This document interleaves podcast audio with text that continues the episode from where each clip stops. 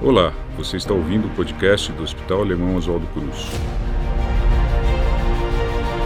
Dicas e orientações de saúde com os nossos especialistas para o seu bem-estar. Você sabia que 47% dos brasileiros em idade adulta praticam pouca ou nenhuma atividade física?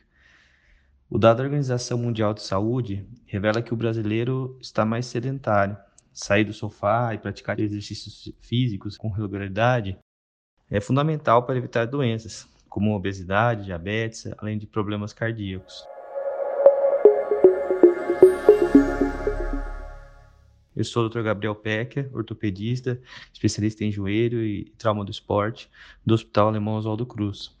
No episódio de hoje eu vou falar um pouco sobre os benefícios da caminhada e da corrida e quais os cuidados você deve ter antes de começar. Vem comigo para saber mais sobre esse assunto.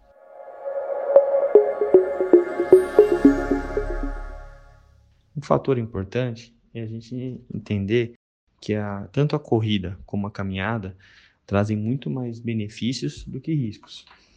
Entre esses benefícios, a gente inclui um melhor controle da diabetes, da obesidade, redução de colesterol, é, um, uma redução das doenças cardios, cardiovasculares, uma melhor qualidade de sono, uma melhora tanto no humor como a redução do estresse, além de ser uma prática fácil, que não exige grandes equipamentos e que pode ser praticada em qualquer local.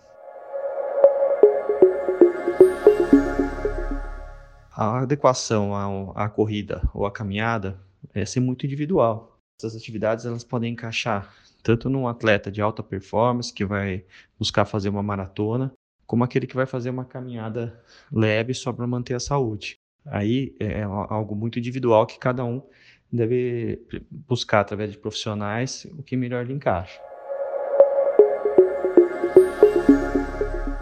Algumas questões são mais específicas, né? Se a gente buscar, o indivíduo pode começar primeiro com a prática de caminhada, em seguida ir evoluindo para a corrida, sempre dosando o seu, o seu limite. Na corrida, ela vai ter, por ter um pouco mais de impacto, ela tem uma grande vantagem e, uma, ao mesmo tempo, pelo mesmo motivo, uma desvantagem. A corrida, ela tem, o impacto vai reduzir a chance de uma osteopenia, é, vai melhorar a inserção de cálcio no osso. Por outro lado, ela tem um maior risco de lesões articulares por impacto, como evoluir com desgaste de cartilagem, ou mesmo os estresse sobre os tendões de membros inferiores.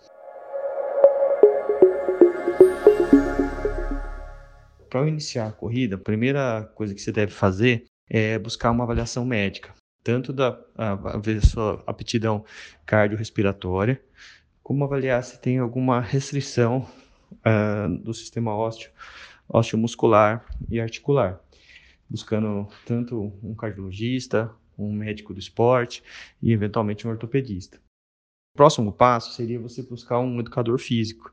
E aí, também baseado no seu perfil. Se você precisa primeiro perder um pouco mais de peso, ou se você já está numa boa forma, mas precisa se adaptar àquela prática esportiva, o educador físico eh, vai saber te orientar melhor.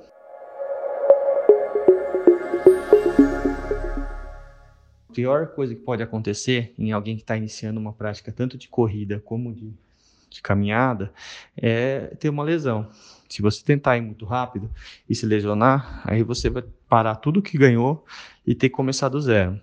Então, a, a, um preparo que a gente chama de base, antes de iniciar a atividade física, é muito importante. Se você é totalmente sedentário, seria interessante, antes de, de iniciar essas práticas que têm um pouco de impacto, fazer um bom fortalecimento muscular também com o auxílio do educador físico, fortalecendo principalmente uh, os grupos musculares do quadríceps, do quadril, né, é, para que isso proteja as principais articulações dos membros inferiores. Em seguida, é, iniciar uma prática, se você está sem nenhuma atividade, iniciar primeiro com a caminhada. Agora falaremos um pouco em em termos gerais. É lógico que individualmente alguém pode progredir um pouco mais rápido e existem diferentes formas de e protocolos nessa evolução. Mas em termos gerais, uma, uma maneira que, que é bem segura, seria iniciar com a prática de caminhada, inicialmente em 30 minutos, é, intercalando um dia de descanso, mantendo uma, aproximadamente três vezes por semana. Caso você queira evoluir para a corrida, é, você pode fazer intercalar nesses 30 minutos, iniciar com aproximadamente 4 minutos de caminhada, com um minuto de corrida. E progressivamente você vai, ao longo das semanas, aumentando o tempo da, da corrida e diminuindo a caminhada dentro desses 30 minutos. Quando isso se tornar cada vez mais tranquilo para você, você pode aumentar é, tanto a cadência como o tempo de corrida, sempre tentando manter essa frequência de intervalos com descanso para reduzir o risco de lesões. Legal não passar, é, aumentar muito mais que, que 10% por semana, é tanto a, a cadência como a frequência.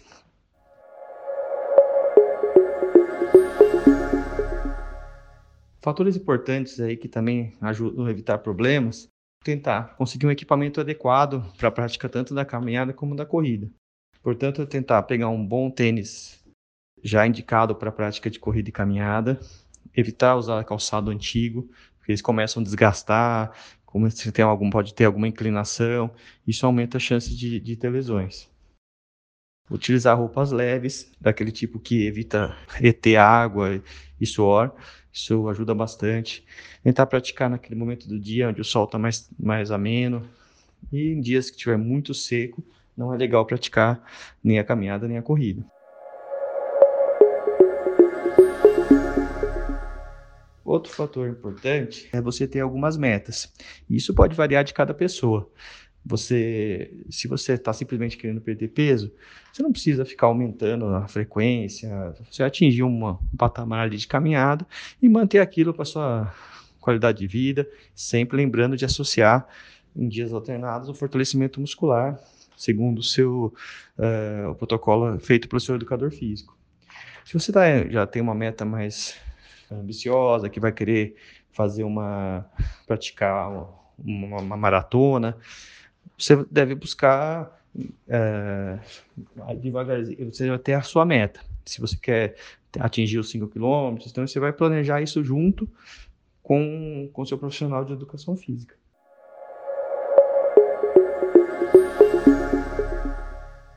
Uma coisa importante que sempre acontece no início da prática esportiva e sempre causa dúvida nas pessoas. Quando a gente começa a correr ou qualquer outra atividade que não estamos habituados a fazer, é comum a gente ter aquela dor muscular tardia que a gente chama, né? Uma dor mais difusa que pega a musculatura do, dos membros inferiores como um todo. Essa não é não é incomum e não preocupa tanto. Tu precisa só adequar é, o intervalo de descanso ao treino né? E, e, tranquilo. A preocupação é sempre com as dores mais pontuais, específicas, principalmente quando acomete articulações, uh, regiões, regiões mais de tendões, então aquela dor muscular vai cessando e vai sobrando uma dor pontual. Aí é muito importante buscar a avaliação de um ortopedista, não insistir na corrida, porque existem lesões que podem ser resolvidas facilmente com um tratamento rápido e você voltar para a prática. Se você deixar isso se tornar crônico, ah, pode ser que tenha, tenha um tratamento de meses ou até não, não conseguir mais voltar à prática esportiva por algum tempo significativo.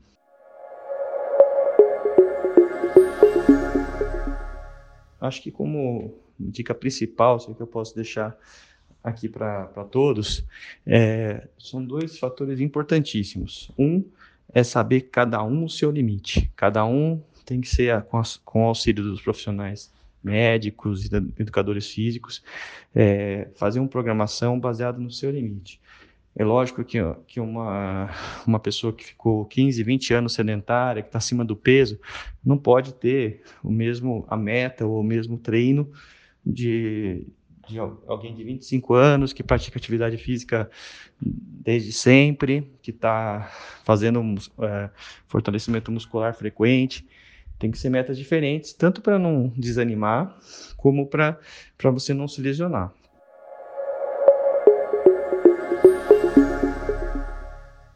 Outro fator importante, que, é, que se sabe hoje pelos estudos é que o maior fator de proteção de, de lesões na prática de corrida e caminhada é o fortalecimento muscular.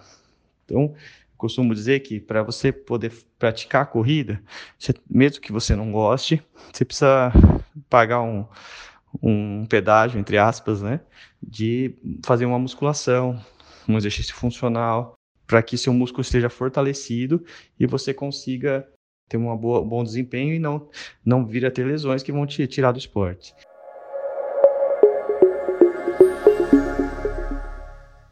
Outra coisa legal é que se, principalmente se você é um amante da corrida, não quer é, e, e, acabou tendo algum algum fator de desgaste de articulações, que é uma das grandes preocupações desse tipo de atleta.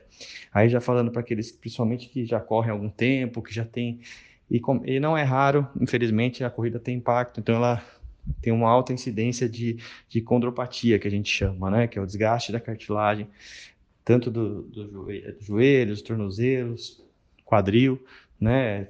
Talvez o joelho é o mais frequente de todos. E aí é, é, comum no consultório a gente ter se deparar com essa situação, que a pessoa tem tido dores fortes, limitantes, acaba continua correndo e não quer parar, né? A gente como médico tem que orientar que isso no médio e longo prazo vai aumentar a maior, a maior chance de você ter é, evoluir mais rápido nesse desgaste. Então é lógico que o futuro não é o ideal, mas as pessoas às vezes desejam continuar correndo. E aí essas pessoas, mais do que qualquer outro, têm que realmente fazer um belo fortalecimento muscular, fazer um, um bom equilíbrio da, da musculatura, principalmente, é, como eu já citei, de quadríceps e glúteos, pensando aí na proteção da articulação do joelho.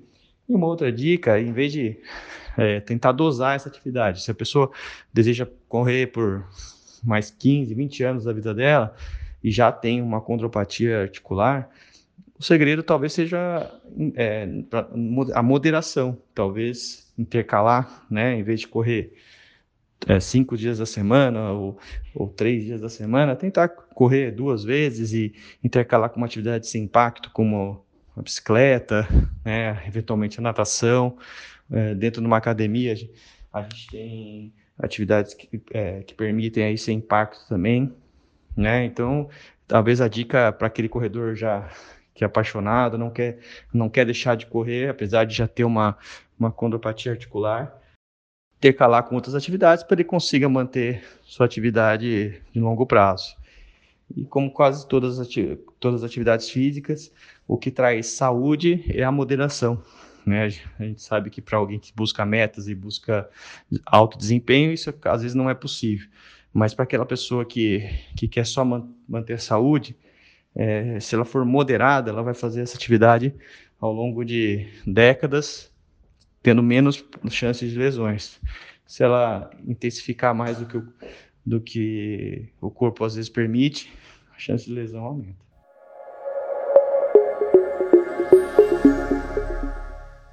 Esse foi o episódio dessa semana uh, do podcast do Hospital Alemão Oswaldo Cruz. Agora você não tem mais desculpa para iniciar uma atividade física ao ar livre. Muito obrigado aí por ouvir e fique à vontade para enviar suas dúvidas e sugestões por meio de nossos canais digitais.